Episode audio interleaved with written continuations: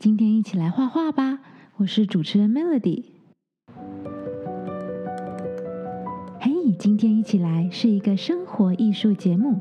我们每个单元都会邀请一组顶尖的艺术家，带你探索一个全新的艺术主题，并且聊聊他们的人生与创作历程。让我们一起动手玩艺术，找灵感，解锁更多意想不到的生活小惊喜。嗨，大家好！我们今天来到了一起来画画这个单元。嗯，大家可以准备把旁边可能有的铅笔、圆珠笔、彩色笔。拿起来，准备一起来画画了呗！我们这一集呢，邀请到了一位非常知名的旅发彩墨画家于传奇于老师，来和我们分享绘画世界的点点滴滴。那于老师呢，在年纪很轻的时候呢，在法国当地就获得了许多的艺术大奖，曾经与华人当代的抽象大师，有着“留发三剑客”之称的赵无极、朱德群等艺术家共同联展。后来呢，因为爱情与家庭，就把于老师给呼唤回来了他的家乡。那回到台湾了以后呢，于老师除了持续不断的钻研水墨绘画与书法的创作，他也开了画室法兰西画院，致力将艺术美学教育在台湾扎根。那这个单元呢，我们在和于老师访谈的时候呢，因为太精彩了，所以呢，访谈了将近快三个小时。然后瞬间感受到满满的艺术美学能量，所以呢，我们会把这个单元分成上下集。在这一集呢，我们会一起来探索画画带给我们的艺术美学观，听听于老师和我们分享为什么大人小孩都应该要学画画。那绘画呢，可以如何开拓我们的审美观和专注力？还有，让我们如何学会用美的角度去欣赏生活周遭的事物？这一集听完以后呢，我相信大家会感受到满满的艺术美学能量。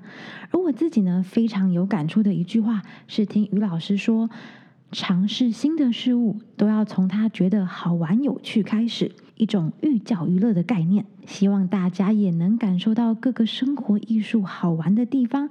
那在听完我们的 podcast 以后呢，也可以一起来和我们尝试看看新的艺术单元哦。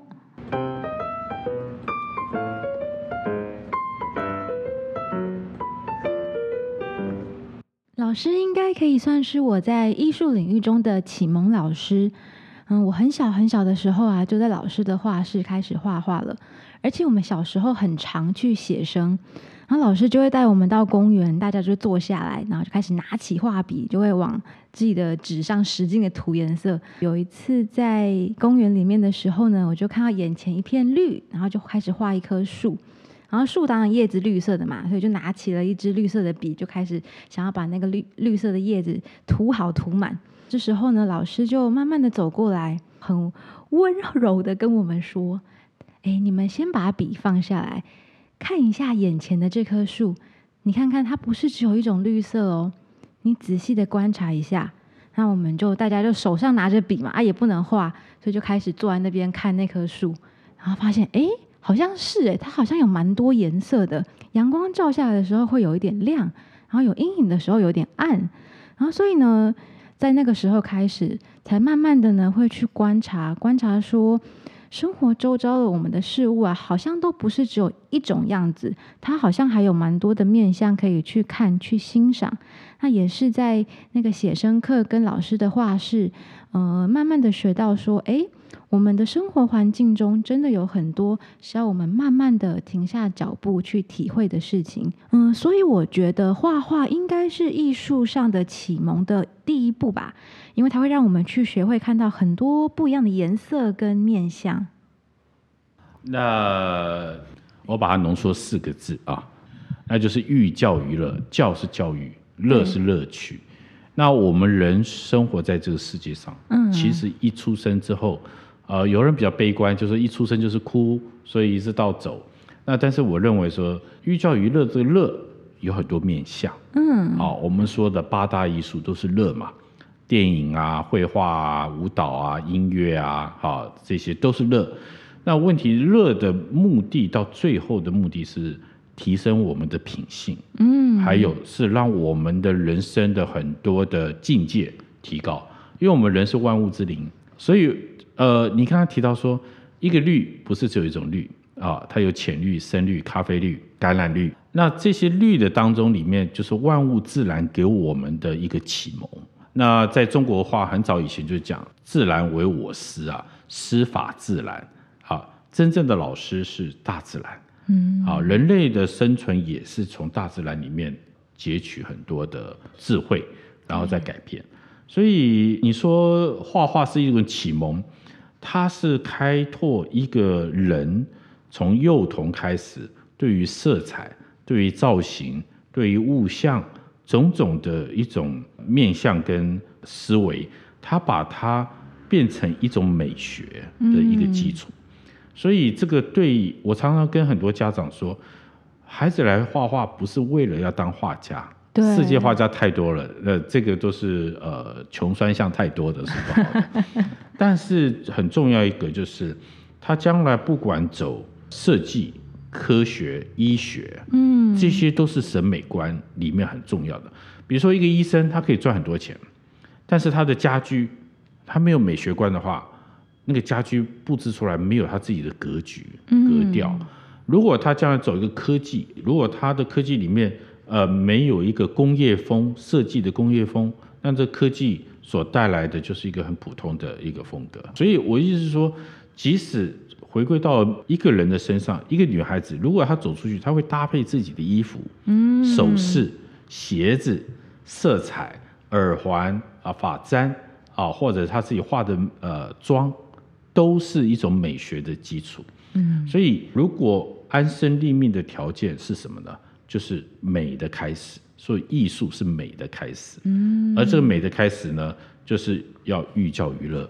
让他有兴趣，嗯，让他有这个启发、启蒙的这个美感，对，而不是一个苦差事，它也不是一个学科需要评量、考试，那是以后的事情。那么，如果 everybody 都有这个美学的这种气质跟这种概念，我想各行各业整个人类的文明，它就会呈现一个非常具有美感。具有和谐感，而且啊不违和的一种美感呈现出来，这才是艺术教育从小扎根的最重要的意义所在。刚刚老师说啊，艺术是美学的开始，我就一边听啊，一边点头如捣蒜，因为我自己啊就有很深的体会哦。觉得啊，就是画画呢，它是一个对我们的启蒙。那它真的是能够开拓我们对生活周遭，像是颜色啊、造型的审美观，甚至呢，能延伸到自己的居家跟出门的穿搭，各个面向都很有帮助。而且老师一开始讲到的，呃，要去尝试新的事物啊，我们就要先觉得它很好玩，它很有趣，一种寓教于乐的概念哦，感觉它很有乐趣呢，才会想要去接触看看。就像我们小时候啊，应该很多小朋友吧，就都是被爸妈叫去画画的，然后妈妈可能就会说：“哎，时间到了，你要去学画画喽。”然后我们就会很乖的把包包拿着，就咚咚咚就跑去了。然后一进到画室啊，就会觉得哇，好酷哦！那里有个雕像，那里有好多好多的书。然后呢，到中间的时候还可以吃个点心，看个漫画，我觉得特别开心。然后像我啦，我小时候啊，应该算是比较乖的吧，会很认真画画，而且比较安静的那种。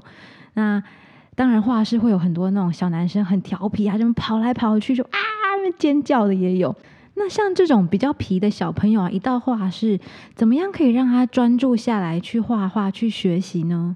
哦，OK，非常好哈。那我想你印象中老师画室有许多标本，标本哎，对，很多呃，不是牛就是鸟类啦、动物啦哈，尤其鸟类是特别多。这一点老师就是要说，我的画室为什么跟其他的画室不太一样？我愿意投资那么多标本啊，还有雕像，对不对？很多很多。那我也收集很多的东西，比如说酒瓶啊、蜡果啦、哈水果啦，或者是什么东西的啊，这些都是训练一个人的观察力。嗯，如果一个很浮躁或者是很过动的孩子，他让他专注一件事情，这是非常重要的，他心能够。安定下来，所以我们以前讲定静安虑，嗯，然后呃能够合一，他做任何事情就是在专注，嗯，对不对？专注。那所以那些标本呢，就是让他训练观察，比如说一个鸟的眼睛、嘴巴，还有它的那些怎么样的一个形成啊，它的结构，那它的姿态、它的美感，这个都很重要。所以我觉得中文有一句成语叫“稍安勿躁”，安呢就是你要给它安定的东西。对，好，那勿躁呢，就是叫它缓下来。对，比如说我们深呼吸一口，然后呢，什么事情要爆发出来、要搅动之前呢，看能不能先沉淀一下。嗯，那艺术就是这样子，比如说一个音乐一开始，哎，让人家沉淀下来；一个舞蹈，一个手势，嗯，让人家沉淀下来；一个电影的开场白，或者是一个绘画的一个起笔，嗯，一个 point，一个点。啊，让他 focus 这个里面很重要的东西。哦，所以艺术并不是说每个人成为画家，我们刚刚讲的对，而是让一个人他透过他的眼睛传达一个视觉的定力，嗯嗯，然后启蒙他头脑里面的一种思维，对，这种思维呢，在纵横交错当中。让他去思考一些问题，嗯，啊，所以很多人跟我说，哎，老师，以前我没有看过树，我不会画树。自从画了树之后，我现在开车都会看路树，看那个结构，看那个样子。嗯，我说对，这是第一步。第二步呢，不同的树，樟树，哦，罗汉松，或者是这种不同的这个呃季节对所产生的树，还有一个年轻的树跟老树。又不一样，嗯，还有路树、公园树的树根，跟在我们爬玉山啊、雪山啊那种树根长相又不一样，对，啊，他说有什么不一样，我就跟他讲一句话，你注意看，公园的树很少有树根铺露出来，哦，那为什么呢？因为它挖土挖得很深，所以它底下都是土，所以它吸收水分很容易。可是呢，在峭壁，我们叫做悬崖树、救命树。嗯，它的原因就是它都是岩石，它吸不到水分，对，所以它要走向阳性，它的树根会到处乱窜去找它的水分。这个就是一个我们从另外一个角度来看的话，是不是就是生命的一种求生本能啊？你在困境的当中，你要想办法把你的触角扩展出去，对，然后求得一个安定的力量。那么在一个优渥的环境，就像公园一样。就是有人提供它水分、养分，所以它的树就长得非常笔直，嗯，非常具有一个人工的样子。对，那野外的树、山上的树，它就是看起来非常有生命力。嗯，原因是它每一天都要面对水分、养分的需求。所以这个来讲，我们看艺术的这个角度，认为你画一棵树，嗯，很简单，可是它背后那个树或那个物象。引发我们很多远的思考，嗯，所以从美术到美学，嗯，每个人的境界时间不一样哦。有人美术是一种技术，三个月、两个月或者是半年就学会了。可是美学呢，透过美术所描绘的物象产生一种思想的时候，嗯，它就是一种美学的思维。换句话说，简单说，没有思想的美术。他是一个画匠哦，有思想的美术，他是一个艺术家。对，好，重点在这里。可是，就算他的形，老师，你觉得，就算他假设这个美术这个基础不是到非常的厉害，但是他很有思想呀，那他还是一个艺术家。对，我们看反骨就是这个样子。嗯，啊，看卢梭，他以前是关税员，他以前不是科班。我们看高更，他是一个证券交易师，嗯，都是中年以后才去学画的。对，好，那他们自己本身有很多的一种美学上面的思维，嗯，那这个美学思维是什么？人生历练。那我们回到刚刚老师说的成人班的学生，他们也是经过很多人生的历练嘛。可是他们刚开始来学画画的时候，可能画一下就会觉得说：“哎呀，我要怎么画？我不会画，就很没有信心，也不知道自己在画什么。”那一开始的时候，像这样子的话，要怎么样建立他们的自信呢？我通常渐进自信，就是从最基本、最直接的东西、最常看到的东西，嗯，去画它。OK，比如说水果。哦。你每天吃凤梨、吃芭乐、吃苹果。吃橘子，对对不对？这水果跟着我们的一天所需嘛，对不对？那问题是，很多人你扪心自问，你有没有好好的去看这个水果？应该没有吧？就是直接把它吃了吧？对，把它削皮，对啊，切切块，对不对？啊，问题就在这里了。很乐观，就是当有一天一个水果，你不是拿来马上洗净、切皮，加了一些呃梅子粉吃的话，你变成你很乖的、很安静的要去把它做出来，这个就难了。为什么？牵扯到一个问题，叫凝视，看这个专注的这个凝。跟一般的过眼云烟的那种态度是不一样的，因为您是看一个拔蜡，哇，原来拔蜡那么难画，哦，原来纹路很多，对，然后原来橘子的地有不同的桶干，跟一般的橘子又不一样，苹果哦，原来有那么多种，那怎么办？所以叫凝，当你一旦凝视，你的所有的思维就放在身上，嗯，所以万物起易难。易是简易的易，很多人把简单的东西忽略掉了，但是一旦你很正式的、很严肃的看待它的时候，你就发觉一花一世界。你说成人班他没办法画画，其实就是从静物开始，静物之后呢，再画到其他的东西，比如我刚刚说的标本。一很多人看到绿头鸭，看到公鸡，啊，就想到白斩鸡怎么吃啦，三杯鸡怎么吃啦，这是一个既定的印象。对，嗯，因为这是已经不知不觉。它给你日常生活中的一种渲染，所以你不用思考。我去超市买鸡都已经剁好的，嗯，对。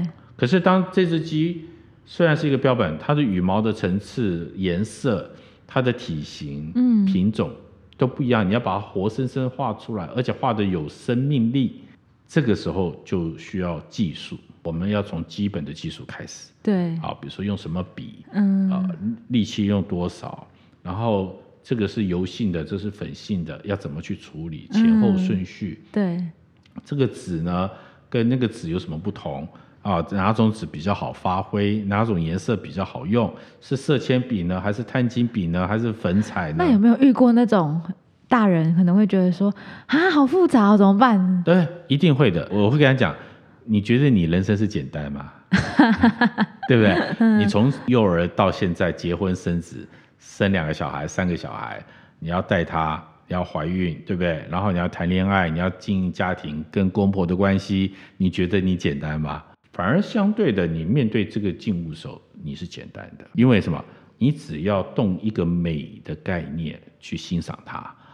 然后我们处理人世间的所有事情，人文的事情，其实有很多复杂的，对，啊，有不同的这个情趣，有不同的情绪，嗯，那。有美的情趣，也有不好的情绪。对，那你要怎么样去碰触这些事情？好的怎么去接纳？不好的怎么去排除？嗯，这个都是复杂的。有时候不是你单独你自己，有时候是外来的。对，别人一个眼神，一个口气，你会觉得不舒服。对。但是对于美的东西，对于绘画东西，那你必须要用一种美的角度、欣赏的角度。专注的角度去面对它，所以我们常说：“哎呀，时间过得真快，我才画一下下，怎么时间就过去了？”对，很长的这种感觉。对，专注力，嗯，专注力。好，所以如果人上帝是公平的，穷人、富人都二十四小时，嗯，用功的人跟不用功的人也二十四小时，浪费时间的跟宝贵时间的也二十四小时，也是二十四小时。他不管各行各业都是二十四小时。不会给你多一分钟、一秒钟，也不会少给你一秒钟。上帝是公平的，对。那完全用在哪里呢？用在人，你的主动的呃期许，嗯，用在哪里？这个期许就很重要哦。那当然，我们不要讲那么严肃，什么大丈夫立德、立功、立言，不用那么严肃。但是基本上，你每天在人文的过程中。你演化出来多少的东西，这个是很重要。嗯，我今天画一个素描，画一个杯子，很简单嘛。但是这个杯子就是你自己自己画创作出来的。对，这个杯子的时间是属于你自己在花在上帝给你的时间。哦，这个空间，这个作品都是上帝给予你的健康跟你的时间。所赋予出来的。嗯，所以那个都是完全是属于自己。但是你不画，今天我去逛街，O 不 OK？OK 啊，对不对？我去游荡，O 不 OK 啊？但是没有留下东西出来。人的文明就是不断的累积，对，好，不断的堆砌，不断的创造，所累积出来的。刚刚老师你说我画了一个杯子，那它就是完完全全属于我的时间，我创作出来的空间跟作品，我觉得这个非常的有感触，因为那就是用我的手创造出来的东西。那你的手怎么创出来？就是你的思维嘛。嗯。那你怎么会有思维？因为我健康，那我有健康，我手才有力气，对我才能眼睛做的三个小时画一个杯子。那我可以动我的思维去创作它，嗯，这个是上帝赋予你很重要的一个中心，就是康乐、健康又快乐，才能去做出来的。So beautiful。那老师，所以你开画室，然后教学生的最重要的理念是什么？嗯，因为这个就是因材而异啦。对，我记得我国中时候，我们阳明山格子国中有一个训导处有一个标题。啊，写在那个墙壁上，叫“良师兴国”。好的老师，良师嘛，好的老师兴国，国家会兴盛。这个这个是教育的目的。嗯，就是说，为人师者，他必须有一个健全的人生观，好跟使命感啊，而且要诲人不倦的那种，类似那种殉道者的那种观念。嗯，因为教育这个东西很复杂。对，你。面临到的人都不同，时间也不同，还有本身自己也有情绪啊，对，本身自己也有健康啊，本身自己也有盲点啊。但是你面对教育的时候，这些都要把它摒除掉，或者压到最低最低。对。那像成人班也有啊，来画一次，老师我不想画这个，我想画那个有彩色的。我说 OK 啊，嗯，哦，那我问你，黑白跟彩色有什么区别？其实最难画的就是黑白。对。对不对？因为它是两个颜色，可是你要去找到它很多不一样。对，你把一个彩色的公鸡画成黑白，这个是最难的。嗯，为什么？因为彩色啊，反正是咖啡色、红色、橘色、黄啊颜色，所以呃，中国老子讲嘛，呃，五色令人目盲。但是你要把所有的这些彩色，按照黑白的轻重、色阶，做出一个。感觉有色彩的东西，这个是最难的，嗯，对不对？所以我才要说，呃，舍易求远，一般人都会这样做。易就是简单，对，啊，就是舍近求远的意思。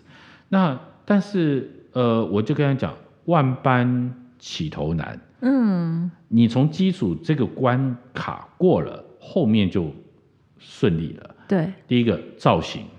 第二个观察力都用黑白去做它，所以一般人我们会觉得色彩缤纷是人生最最好的一个境境界，但是呃，它并不是代表呃人生最深层的一个东西，嗯，那就是境界跟灵性。境界跟灵性，如果你一张黑白照片就能显现出来的，那是一种隽永，对，一种隽永。但是如果只是靠色彩，那它也是色彩缤纷，也是美丽的。嗯，但是呃，那种层次，对于一个成人班来讲，我是觉得呃，让他们能够收敛了一个人生中在生活当中很复杂的一些东西。嗯，所以为什么要从基本的素描？对，啊，基本的色彩开始。那当然，每个人来说，哎，我不是来当艺术家，我是来享受，所以我不要画的那么辛苦。嗯，我画的抽象画，我来疗愈。OK，这个疗愈就很难去说了啊？为什么？因为我毕竟不是你啊，我是美术老师，我不是心理医生。那疗愈这个东西，每个人的层次不一样。有人碰到的东西都是喜怒哀乐都有。那么佛家讲的四大皆空，生老病死，那是把人生的生命看得很通通彻。但是喜怒哀乐就是我们我们一般日常生活中，嗯，对不对？今天有人说哇，君友，你画的好漂亮哦，好厉害哦，你怎么画的？你一定会喜悦，对对不对？好，哎，如果说哎，君友，你画的什么乱七八糟的，我都看不懂，你会觉得挫折，嗯，好，物主，对不对？哦，OK，那这个喜怒哀乐在我们日常生活中都会呈现出来，在艺术也是一样，嗯，艺术一样。所以我跟很多人讲，如果你没有一个扎实的基础，你永远没办法表达一个灵性，你没有。办法表达灵性，其实你做不到疗愈。哦，比如说我讲，所以其实都是息息相关的。对我，比如说我我说好了，要拉好小提琴，像品任林品任那样的，他没有下苦功，他拉不到一个最高的境界。但是如果说我只是游荡，我在街头，那是取悦，我只收一点那个啊钟点费，OK 啊，或者拉一个很普通的。这个乐曲大家都耳熟能详，那听得很好听啊，很好听啊，就是丢个铜板啊下去，它是只是取悦，嗯，但是它没有办法达到一个灵性，嗯，但是因为他做的曲目都是简单的曲目，对，但是如果说我要做到一个非常技法纯高，而且非常诠释一些大师的乐章，那就难了，嗯，你没有苦苦练。你没有灵性投入进去，他是绝对做不到的。对，没有速成的，而且有灵性听起来好像很困难，好像很抽象，但是它其实体现在我们生活中的很多的面相，像是例如说，这个人好像对很多周遭的事物的领悟力呀、感受力都特别的敏锐。那他其实是经过很多的训练和很多的培养，所以别人在看呢，就会觉得说，哎，这个人怎么感觉做事情好像很有天分，而且好像什么都能融会贯通，透过一件事情就可以延伸连接到很多类似的事。对，艺术也是这样。我说，为什么叫做艺术跟美术差别在哪里？艺术包罗万象，非常丰富，一通百通，而且艺术它是涵养的。我今天当一个画家，我去看一部很好的电影，我听一个很好的音乐，嗯，我看一个很好的舞蹈，我都可以心灵相会。但是如果是一个画家，他可能说那个舞蹈有什么好看？我不要看哦，我不喜欢，我喜欢这个中国京剧，我不喜欢日本舞啊，我我我喜欢芭蕾，我不喜欢现代舞。嗯，那原因在什么地方？它有区隔性，嗯，它就局限了，对，它是局限的，对。但是如果真的对一个大师来讲，现代舞跟古典芭蕾是一样的美啊，日本的舞蹈，呃，能剧跟那个西洋歌剧一样的，都是不同的表达人类的一种情操，对，跟美学。但是它只是不同的形式，对，不同形式、不同的装扮、不同的道具、不同的背景，所以。艺术跟美术，它是有不同的境界。嗯，但是万般起起高楼，都必须先从美术开始。嗯，你能掌控一些东西，能够表达一些东西，你才能进入到艺术。嗯嗯，就是等于说芝麻开门，到了一个境界之后，你才能够再继续看里面的国家宝藏。是，否则的话。呃，永远是在外面，所以我不太赞成说哦，我来画画是疗愈的。其实真正疗愈的方法有很多种，对对不对？你可以去听音乐会，你可以去散步，你可以去慢跑，你可以去泡澡、泡汤、泡汤，对对对，这个都是可以做疗愈的。呃，不是说画画是做疗愈，因为他把画画做疗愈，他的层级，嗯，他的位阶永远就是停留在。初级，对。那我们学艺术的目的不是在停留初级，嗯，我们虽然是有教无类，因材施教，但是我们总希望，我我刚刚讲良师兴国的意思就是，总希望他的境界能提升，对。啊，那提升的话，大家做一个鉴赏家，大家做一个欣赏者，那人类的文明跟人类的这些彩绘，它就变成有有意义啊。嗯，我记得我讲就可以往前，对我记得讲故事啊，我有一次去。我们我跟师母去一个小镇，它里面全部都画彩绘，墙壁啦，在台湾吗？呃，对，台湾啊，栏杆啊，呃，桥梁就画。结果我记得我印象中，我转了一圈出来之后，我头要爆炸了，画的很难看，又有日本的，又有台湾民俗的，又什么什么东西一堆。这个就是没有规划，它是停留在一个初阶的，它只是把古厝的墙、小镇墙全部都画成彩绘。但是我就想到我在法国里昂的时候，我看到人家的那个墙壁彩绘，它是一个非常高的水准。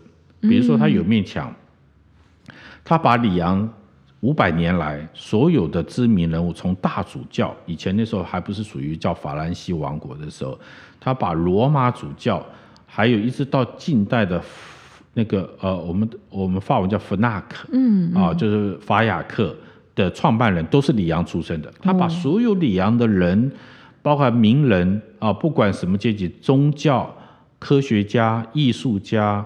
呃，还有诗人，嗯嗯，教育家，全部都放在里面，放在一个大墙壁，然后每一个墙壁都有一个窗户，窗户就是那个人的形象。嗯，我那个当下，哎呀，真赞叹呐！我说，其实国外很多例子都可以看出来。嗯，好，那我们在台湾的目的开画室，并不是为了呃要赚多少钱或者是什么，它其实有一个使命感。比如说我们在鹿港。把鹿港哪些人名人呢，全部把它放进去。好，我们在草屯能不能把哪些人都放进去？这才叫彩绘，有有一个时代性的，对，有系统，而且又有使命感。如果我随便把一个墙壁涂成一个小叮当，涂一个这个 Nakasi 的东西，这个东西只是涂，嗯，涂抹、涂鸦，对，它并不是一个呃，可以提升到一个。令人思维的一种程度，嗯啊，反而会造成很多视觉的混乱。你还不如保留原本的那种淳朴的感觉。对，所以这个感觉呢，我意思就是说，如果你没有透过一种思维的程度的话，嗯，它永远停留在一个初阶。那么初阶这个艺术呢，它比较是属于乡土，或者是本土，或者是它一个呃人类。呃，文明的一个 point，一个起点，对，但是它没有办法往前提升到一个灵性的世界。谢